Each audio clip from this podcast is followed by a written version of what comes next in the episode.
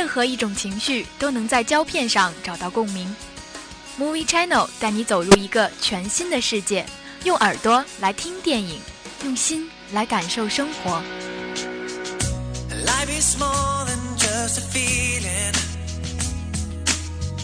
and love is more than you and me. No matter what, this world can stop me.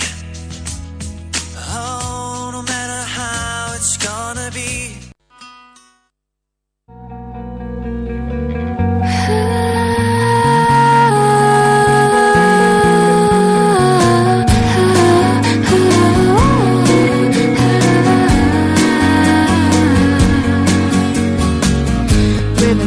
欢迎收听 FM 九五二浙江师范大学校园之声，这里是每周二晚与大家不见不散的 Movie Channel，我是夏见。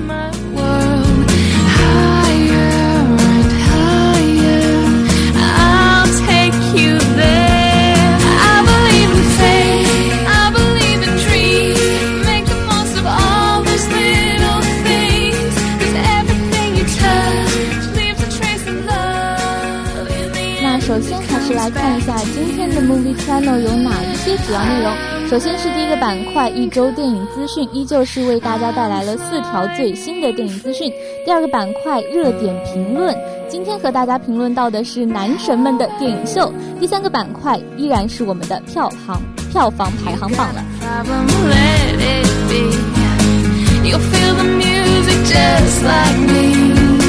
Can't you see the sun shining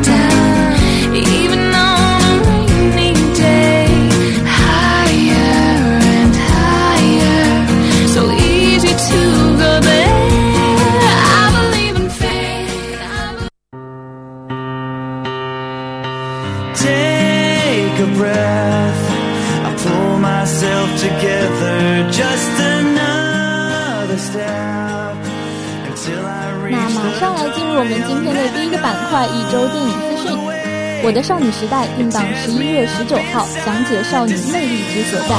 被称作女版那些年我们一起追过的女孩的青春片《我的少女时代》，今年暑期档在台湾横空出世，目前已经是以四亿新台币的成绩再创了票房奇迹。目前呢，这这部影片确定于十一月十九号在内地上映。如果说那些年是一部以男性视角来谈少年把妹的故事的话，那么这一部《我的少女时代》就是典型的女性视角的暗恋故事。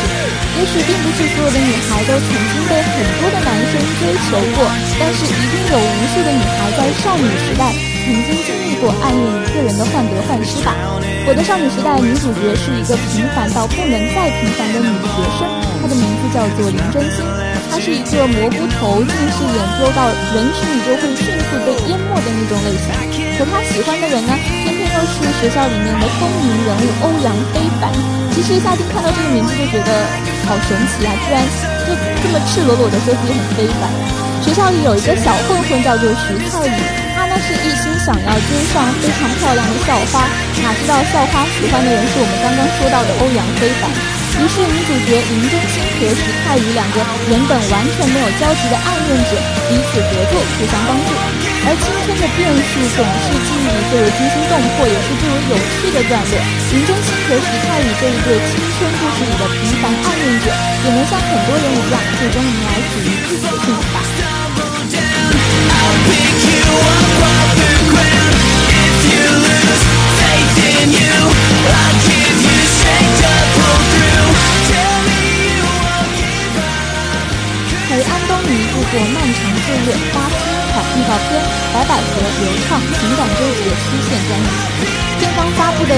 照片名为《听见》，这与白百合所饰演的女一号小樱的职业身份是十分契合的。片头以流畅手中的录音笔为开场，以及各种声音装置艺术品的呈现，白百合录音师的身份也是随之明朗了。而录音笔作为贯穿整个预告片始终的道具，也是在很多的场景当中出现过。不仅白百合亲自举着这个录音笔录下了烟花的声音，我们的不二男主角刘畅在远赴澳洲留学后，也是为白百合录下了印度人的声音，还有考拉寻找食物的声音等等。以以这些体贴入微的暖男特质呢，也是演绎了最暖的男闺蜜。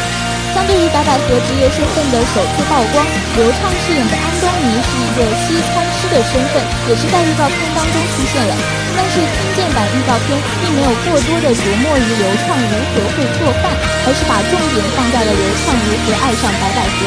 正如刘畅所说的：“曾经有人令我觉得，只要做自己喜欢做的事情，就算别人觉得蠢，也是值得的。”作为启发不二男主角坚定内心最真实梦想的灵魂式人物，刘畅默默守候了白百合很多年，而男闺蜜的陪伴背后，正是不敢轻易轻易言明的这样一种暗恋情愫吧。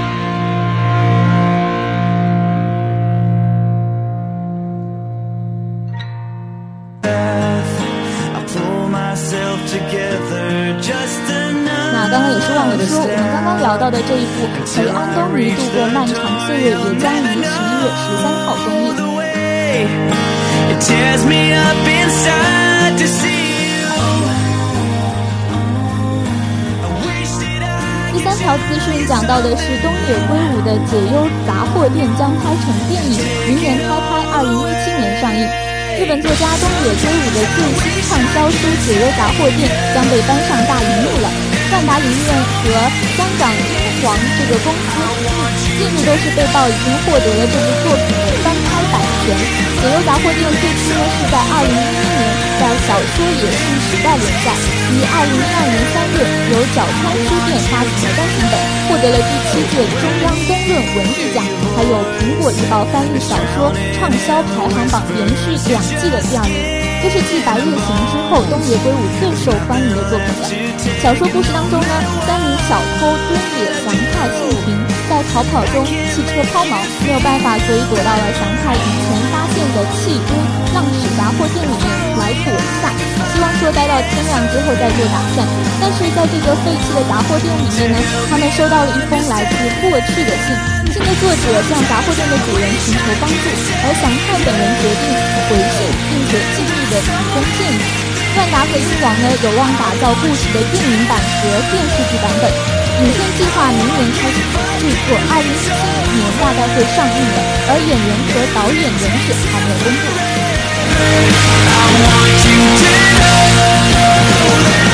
if you fall, stumble down, I'll pick you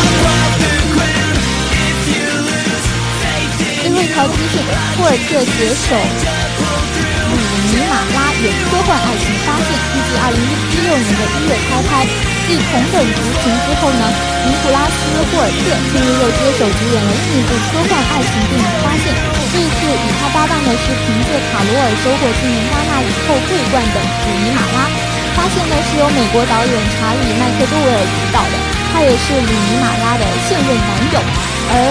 克多维尔曾经也指导过《爱的就是你》，这次呢，他将以前作的编剧贾斯再度合作，操刀新添的剧本。《爱的就是你》呢，同样也是一部科幻爱情电影，讲述了马克·杜普拉斯和伊丽莎白饰演的夫妻，为了挽救他们的婚姻，在理疗师的建议下度假，却遭遇了非常奇异的事件。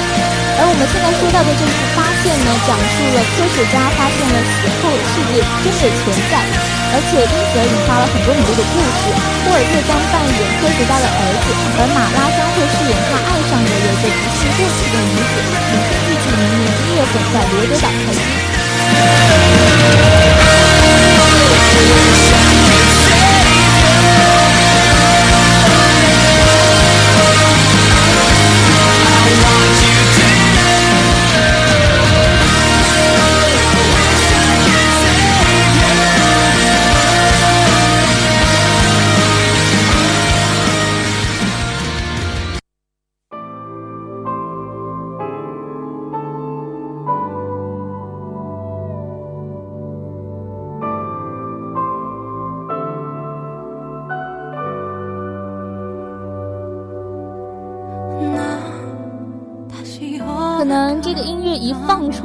面的女生就会有一点控制不住自己了。因为今天的 Movie Channel 的第二个板块热点评论和大家聊到的是男神们的电影秀，而且是韩国的欧巴。大家一般都会想起两个人，一个就是我们现在放的这个背景音乐的《来自星星的你》，也就是都教授金秀贤；另外一位呢，就是大长腿欧巴继承者的呃男主角李敏镐。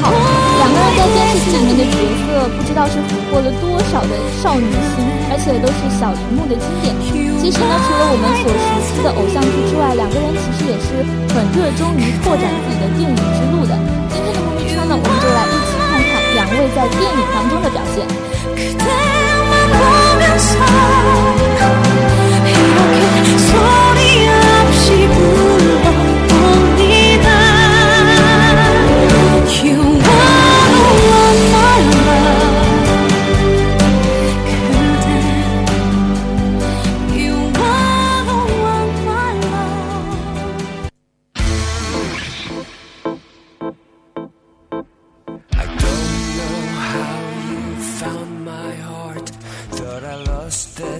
先来说说我们的金秀贤。金秀贤的大荧幕作品一共可以说有三部，一部是《盗贼同盟》，也就是我们所说的夺宝联盟；还有一部是《隐秘而伟大》和《奇怪的他》。其实，在《奇怪的他》当中，他只是一个小小的客串的。那今天我们主要说说的呢，是他这一部《隐秘而伟大》，因为金秀贤在电影当中的颠覆性的演出，的确是让人非常印象深刻。那在这一部电影当中呢，金秀贤饰演了一个朝鲜的间谍，叫做袁流焕，是完成医学、化学、工学学科，而且精通英语、汉语、俄罗斯语等五国语言，真的非常厉害。而且他还保持着狙击率百分之九十九点七的，可以说是一个移动杀人武器。但是呢，为了完成祖国的任务，他是偷偷的潜入了南韩，变成了智力有问题的傻瓜。他的名字叫做房东九。他现在成为了房东九之后，就开始整天傻笑，还说着蹩脚的方言，流着鼻涕，甚至会随地大小便，连走路都会摔跤，是这样一个傻瓜形象。而金秀贤也是不计自己的男生形象，装疯卖傻的表演，让东九这个角色获得了大家的一致好评。而且袁流焕和房东九这两种身份的转换也是着实让人惊艳到了。这一部隐秘而伟大的电影可以算是票房和口碑齐收，连续刷新了韩国影史的十一项纪录，最终也是以近七百万观影人次是胜利的收官了，并且也为新人演员金秀贤获得了大钟奖和百想艺术大奖电影部门的最佳新人奖。而且上映的时候，金秀贤还没有成为我们所熟知的都教授，要是在《来自星星的你》之后，估计观影人数还会上升吧。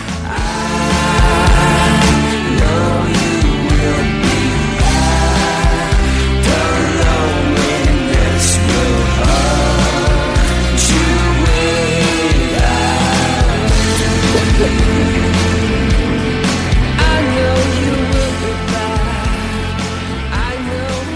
实对于演员来说，这部电影真的是一个非常好的选择，因为《隐秘而伟大》呢是同名漫画改编的电影，原作漫画呢是由崔中勋来创作的，也是曾经获得了韩国 Content Award 文化体育观光部长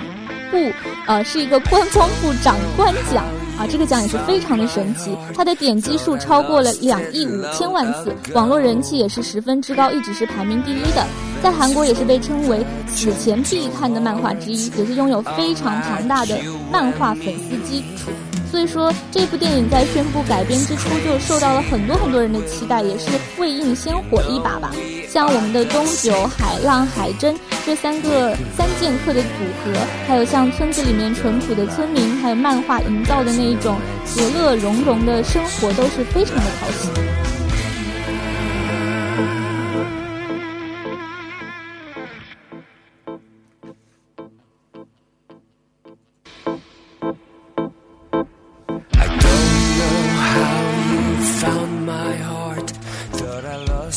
另外呢，这一部电影的导演也是很给力的。作为指导过金福南杀人事件的导演张哲洙，对于漫画情节的高度还原，最终是让这一部漫画读者呢心满意足了。而影片以轻松明快的基调来讲述了南北故事，东九的各种傻傻的行为啊，像随地大小便的时候被喜欢的女孩子发现了，或者说从楼梯上像球一样滚下来，都让这一部影片整个气氛非常的活泼生动，也获得了很多普通观众的认可。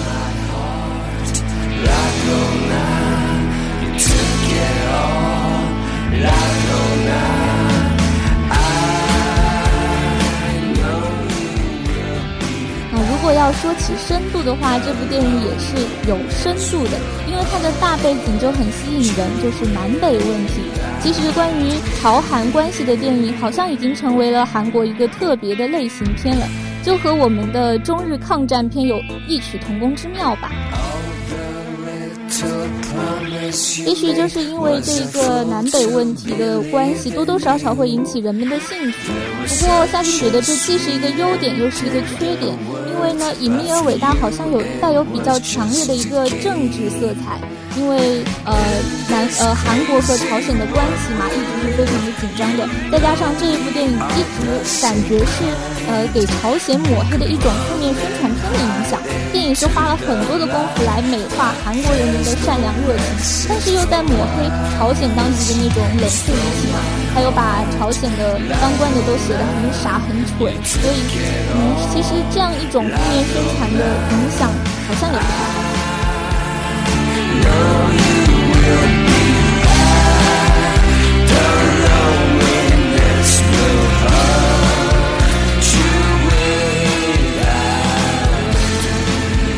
每个民族都有自己的情节嘛，毕竟两个国家他们的历史还有他们现在的关系都这么的紧张，也是可以理解的。就像我们的抗日神剧一样，小时候看手撕鬼子好像还挺爽的，但是现在去看就感觉有点脑残。那另外一个被粉丝吐槽的一个点，就是说这部电影的另外一个译名叫做《三个特工美少年》。其实听这个名字，大家都会想到他这个主角都非常的帅气，而很多人都觉得这三个朝鲜猛兽部队的队员完全就像是三个韩流偶像。可能我觉得这也不怪导演吧，因为毕竟韩国的演员都是靠脸吃饭的，应该挺难找到不这么帅的吧。This crazy world we live. You know we are the same kind. We could run and hide into the light, but there's no exit for us. Like the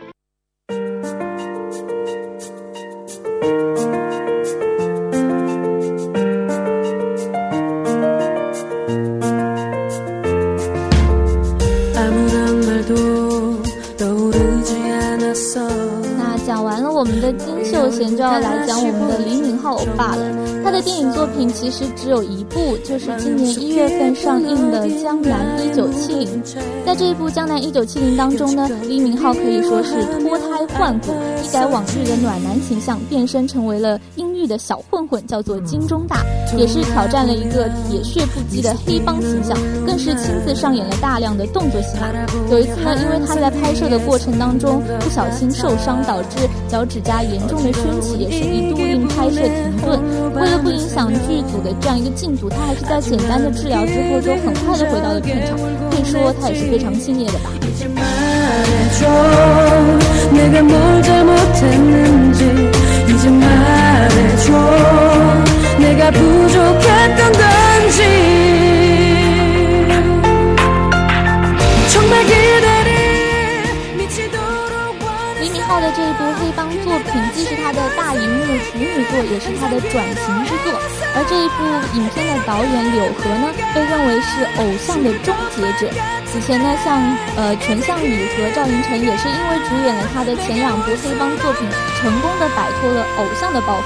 那说到这部电影的成功之处，就像刚刚说到的那样，这个导演是不得不先夸一下的。像《江南一九七零》作为了我们的柳河导演暴力三部曲的终结篇，基本是延续了前两部的这样一个风格。像《马州街残酷史》以校园制度和暴力作为开篇，那它的第二部叫做《卑劣的街头》，将社会帮派暴力和背叛推到了极致。而终章，也就是今天讲到的《江南一九七零》，更是有官商勾结、背叛和欲望的交织，迈向了更深的绝望。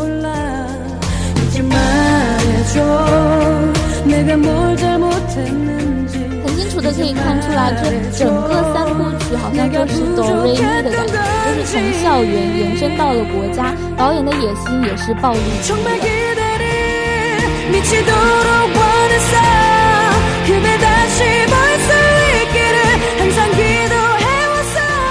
了导演呢，他非常高水准的一点就是他的配乐，因为他的配乐基本上反映了七十年代的风貌。还有一场中大和永琪在杀掉黑帮头目以后，两个人在大雨当中的戏份，像放慢的奔跑加上配乐，简直是残酷又诗意啊！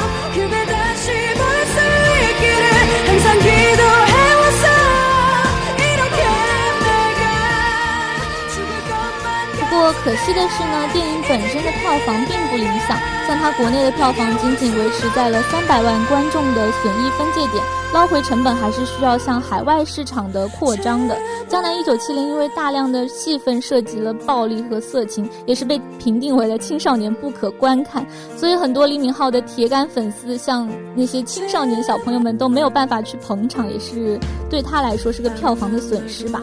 那既然说到了它的票房不尽如人意，那我们就来来说说它不如人意的地方到底在哪里呢？首先说，嗯，说的这一点可能是还是导演的关系，好像有点矛盾。刚刚夸过他，现在又要来说他的坏话了，可能是因为导演的野心太大了吧，所以他下了一盘太大的棋。他不正是想讲一个小人物的命运吗？其实很简单，就是讲一个乱世之中的小人物嘛。但是他不仅仅想讲这个小人物，他还想讲当时的时代背景，他还想要去批判政客。可能是因为他想要讲的东西太多，野心太大，所以导致他整个电影的布局都乱掉了吧。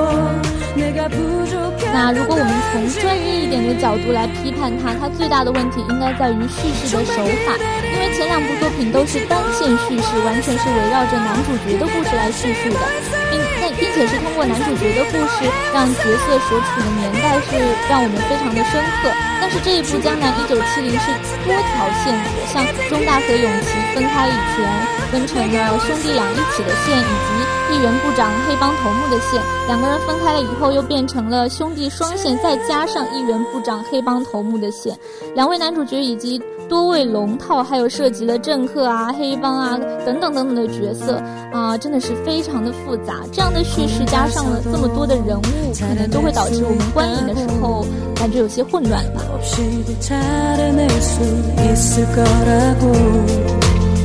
다시 맘에 오지 않는 잠을 청해봐도 네 말투 네 표정만 또렷이 떠올라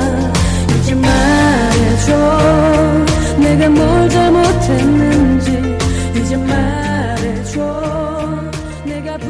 虽然我们刚刚讲到的李敏镐和金秀贤两位演员的两部作品都有那么一点点的小缺憾，但是可以看到昔日的偶像剧里的男神都在不断的挑战和丰富自己，都在颠覆自己以往的形象，并且去勇敢的尝试新的领域。让我们觉得还蛮安心的。毕竟电影也是要一代一代传承下去的，也是期待着他们在今后的岁月当中，他们的演技能够越来越好，挑选的电影的眼光也能够越来越好。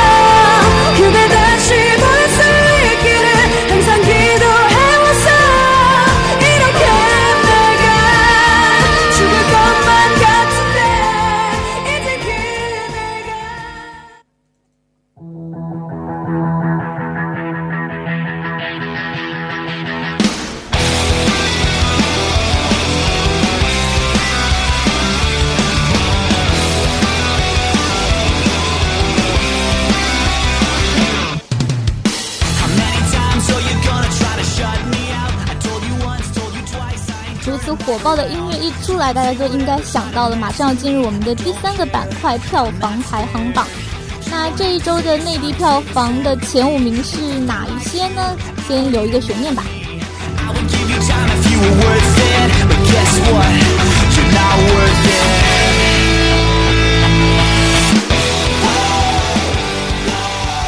首先公布第五名，《既然青春留不住》，它本周的票房是两千八百三十四万，而累计票房是三千一百三十万。I'm here, I'm waiting for you. I'm gonna be 第四名呢是《名侦探柯南：夜火的向日葵》，也是很多柯南迷非常喜欢的剧场版。它的本周票房是五千七百四十八万，累计票房仍然是五千七百四十八万。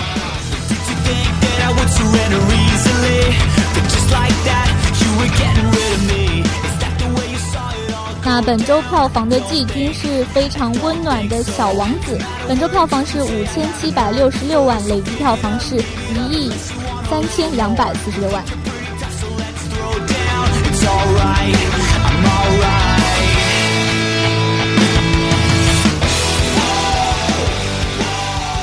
亚军呢是《夏洛特烦恼》，本周票房一亿四千三百三十七万，累计票房一亿三千哦十三亿四千四百一十二万，真的太多了，我都数不过来了。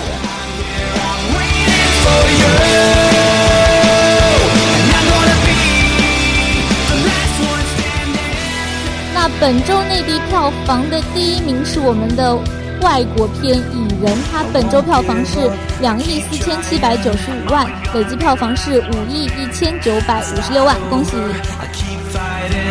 Always gonna be the last one standing. I won't give up. I keep trying. 那时间也是过得非常的快，本期的 Movie Channel 就要和大家说再见了。嗯，今天也是非常开心和大家聊到了男神们的电影秀。我是夏静，我们下期 Movie Channel 不见不散，拜拜。